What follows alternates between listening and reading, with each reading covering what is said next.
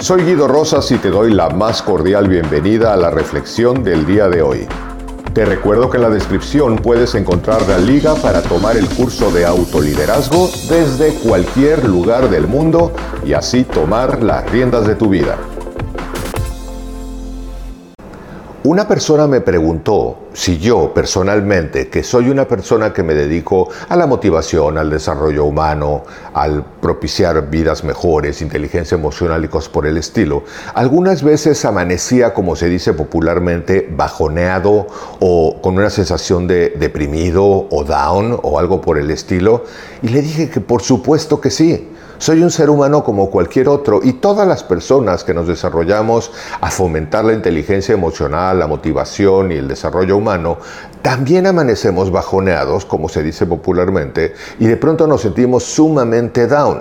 Esto es algo natural del ser humano y es algo que hay que aceptarlo y que entenderlo. Los seres humanos somos toda una serie de cuestiones energéticas y de químicos y de neuroquímicos y entonces por razones aparentemente inexplicables, de pronto un día podemos amanecer muy contentos y otro día amanecemos tristes o melancólicos o algo por el estilo y es algo completamente natural. Pero hoy te comparto tres consejos que personalmente uso en mi historia personal y que pienso que pueden serte útiles a ti en tu vida personal. En primer lugar, aceptar que es algo natural y que todos los seres humanos lo vivimos. Puede haber un sinfín de circunstancias. Pueden ser eventos que vamos viviendo en nuestra vida vida, alguna circunstancia que se dio que vemos como un gran problema o simplemente como un problema o simplemente por la razón que tú quieras, porque se movió Marte, porque la Luna está entalado, porque la energía está de esta manera, en fin, porque tus químicos van funcionando y se van moviendo y tus neuroquímicos se mueven también. Pero, ¿qué hacer cuando esto sucede?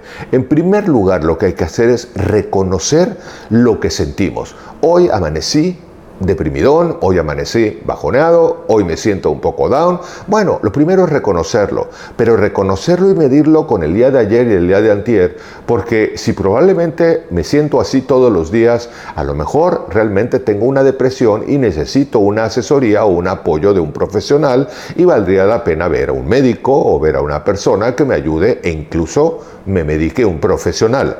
Pero si es algo que realmente es un día sí y un día no y a veces sí y a veces no, o sé que hay una circunstancia específica que lo está generando, bueno, pues reconozco que hoy amanecí bajoneado, que hoy amanecí down y lo primero que hago es reconocerlo, identificar tus emociones para saber cómo manejarlas. Una vez que sabes que probablemente es algo manejable, porque es algo que ayer no tenías o antier no tenías, o detectas que hay un evento, pues evidentemente hay que cambiar el estado de ánimo para enfocarte en las soluciones de lo que haya que solucionar en cuanto a ese evento que se requiera. Y entonces lo segundo es buscar actividades que te hagan sentir bien. Si yo lo que hago es al sentirme triste, poner una canción triste y buscar una película triste y buscar gente con la que quejarme, que además está triste y que también se va a pasar todo el tiempo conmigo en una serie de lamentaciones a ver quién está peor, entonces probablemente lo que estoy haciendo es buscando el efecto contagioso de sentirme más down, más deprimido, más melancólico, más angustiado y cosas por el estilo.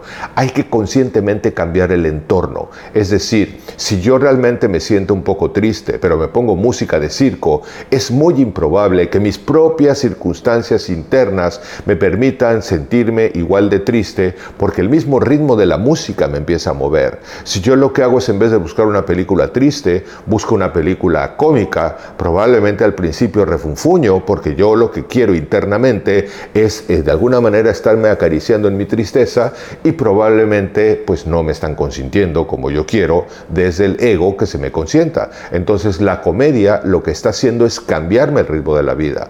Si yo lo que hago es buscar gente que lejos de consentirme mantenerme todo el tiempo en la tristeza, como una vez sucedió con un amigo, un amigo tenía el hábito de venir a quejarse todos los días hasta que otro amigo, después de cinco o seis días, le dijo, bueno Martín, todos los días vienes con la misma cantaleta ¿qué estás haciendo para salir de eso? Entonces le dijo, es que me siento muy mal. Sí, mientras sigas recreándote en el mismo dolor todos los días, difícilmente vas a salir. Cámbiate el entorno, busca la solución, enfoca tu energía de otra manera. Y a veces cuesta trabajo porque uno se siente, como se dice popularmente, bajoneado.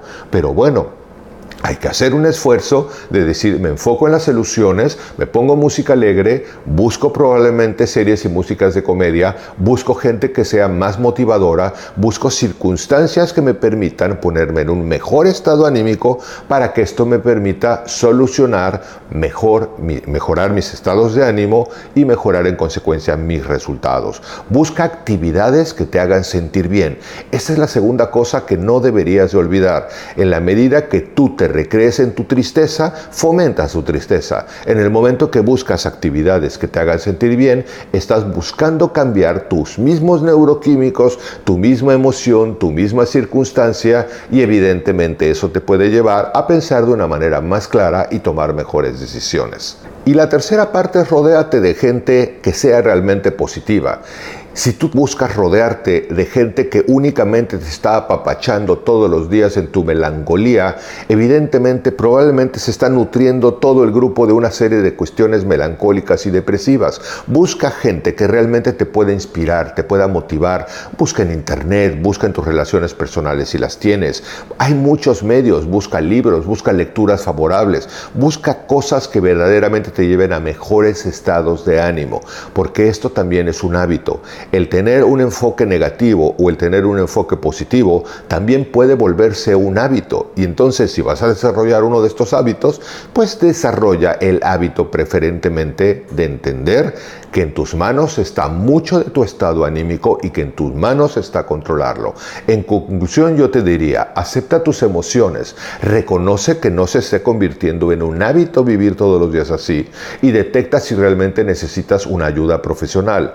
Y si puedes ir, independientemente de una ayuda profesional, asumiendo la responsabilidad de buscar actividades que te saquen de ese estado de ánimo, comprendiendo que es algo natural y que todos lo tenemos en muchos días de nuestra vida y que lo que tenemos que hacer es reenfocar nuestras emociones, nuestros sentimientos a partir de nuestro entorno y de las relaciones motivadoras y de los medios que podamos conseguir para pensar con mayor claridad, entonces enfocarnos en construir una vida mejor y evidentemente en resolver las cosas que tengamos que resolver.